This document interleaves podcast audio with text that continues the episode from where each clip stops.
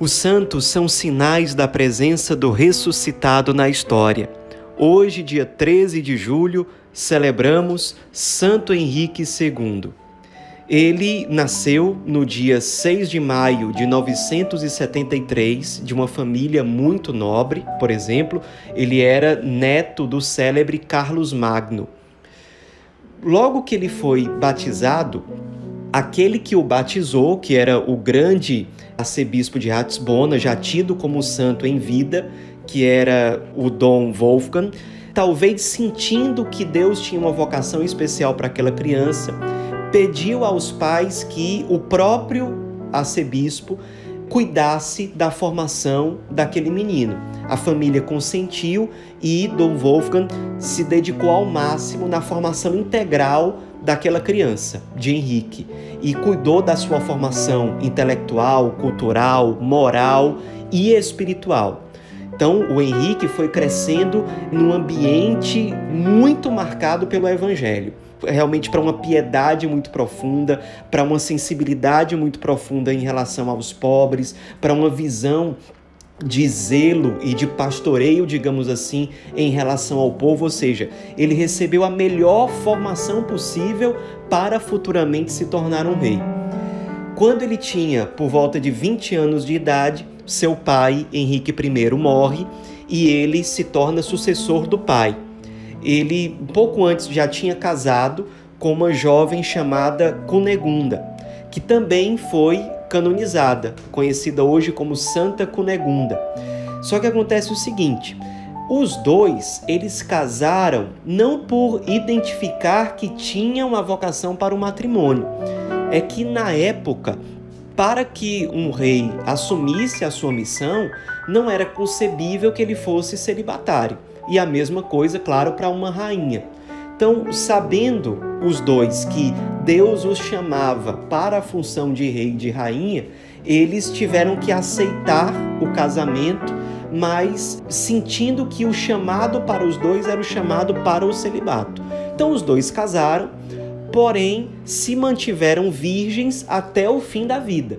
Era um casamento, na verdade, uma convivência entre irmãos, mas uma relação muito marcada pela cumplicidade, por uma profunda unidade entre os dois, embora não uma unidade que tenha envolvido todos os aspectos que geralmente se esperam para um matrimônio.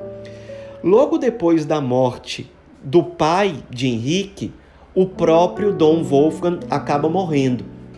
E aí o Henrique, que já era um jovem de uma vida de oração muito profunda, intensifica ainda mais a sua oração. Muitas vezes ele rezava, inclusive, na própria capela onde o Dom Wolfgang costumava rezar.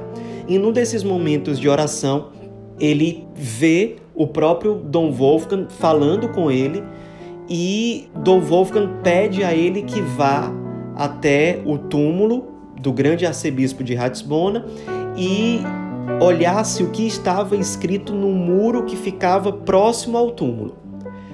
Então o Henrique sai da capela, vai até o cemitério e no muro ele vê escrito apenas o seguinte: depois de seis. E pronto, só isso. E aí ele começa a pensar o que é que seria isso, qual o significado dessa expressão. Será que é porque depois de seis dias eu vou morrer? Então ele começa a viver cada dia como se fosse o último da sua vida. Eu preciso me converter, eu preciso ser santo, eu preciso viver intensamente. Então passam-se os seis dias e ele não morre. E aí ele começa a pensar: será que são seis semanas? Passam seis semanas ele vivendo como se fosse o último dia da vida e ele não morre. Depois, será que são seis meses? E não foram seis meses até que o imperador Otto III morre era o imperador do Sacro Império Germânico, ou seja, era um grande império. E aí, quando o Henrique começa a pensar no assunto, a analisar, ele percebe que naquele momento se completavam seis anos daquilo que Dom Wolfgang tinha falado para ele. E ele viu aquilo como um sinal. De fato, o Otto III não tinha deixado nenhum herdeiro e o Henrique percebeu que ele que seria o sucessor, que se tornaria o imperador daquele sacro império. Então, de fato, ele é ungido rei.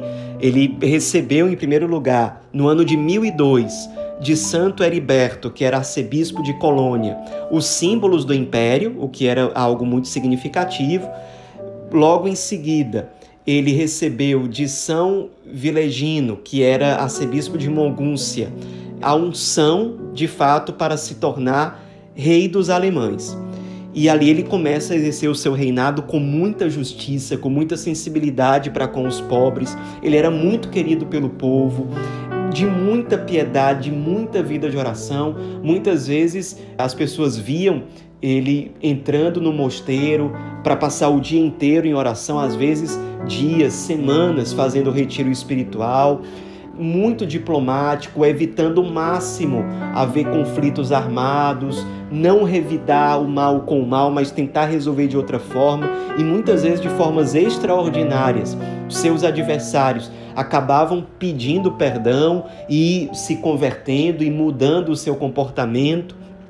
Era muito visível que a mão de Deus estava ali por trás das ações daquele grande governante.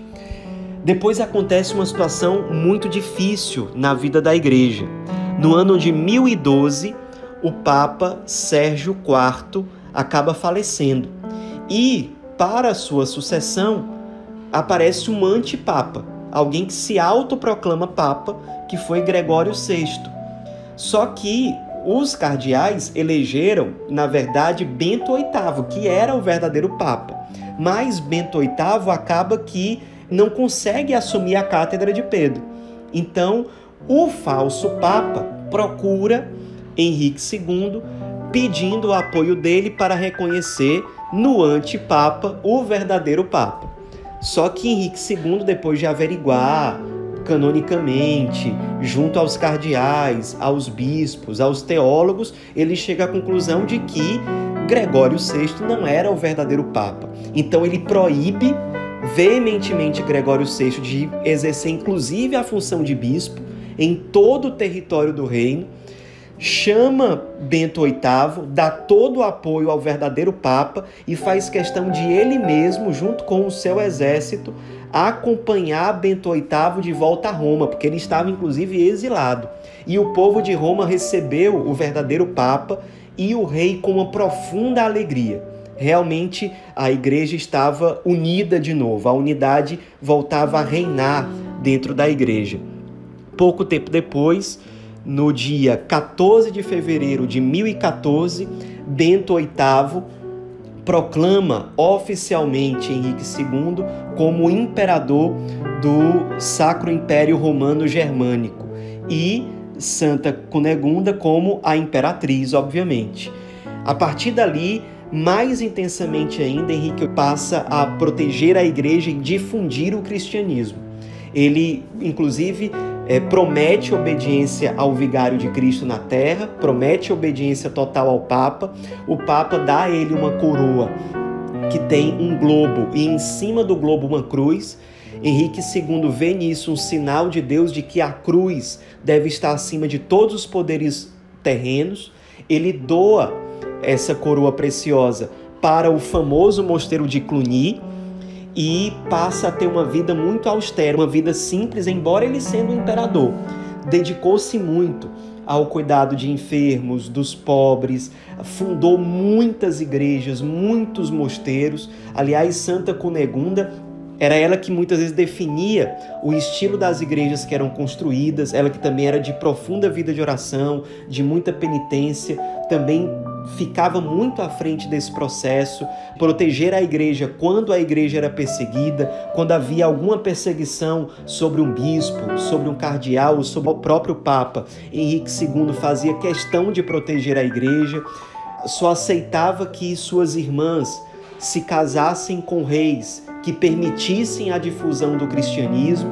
Então, ele tomou uma série de medidas para que o cristianismo fosse preservado e, mais ainda, para que o cristianismo fosse difundido na formação de novos mosteiros, de novas paróquias, na proteção aos cristãos que eram perseguidos. Foi realmente um grandíssimo imperador cristão.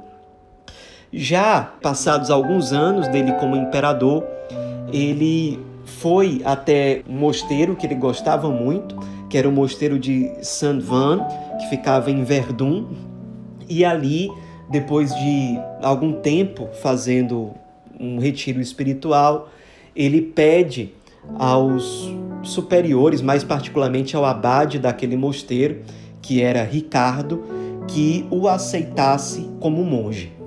Ricardo fica muito impressionado com aquilo, com a humildade do imperador e consulta outros monges mais experientes e, no fim das contas, ele dá uma ordem para o imperador, dizendo o seguinte: Pois bem, cumprirás agora as minhas ordens.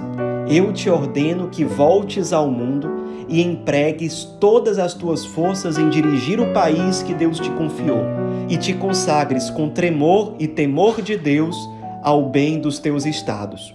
E aí, obedientemente, Henrique II volta, digamos assim, ao governo do seu império e governa até o fim da vida com muita justiça, com muito zelo, com muita penitência, com muita vida de oração, mantendo a sua castidade junto à sua esposa até o fim da vida, quando ele chega a falecer, uma morte súbita acontecida no dia 14 de julho, na passagem do dia 13 para o dia 14 de julho de 1024, deixando um grande legado para a história da igreja, um grande legado para a história da Europa.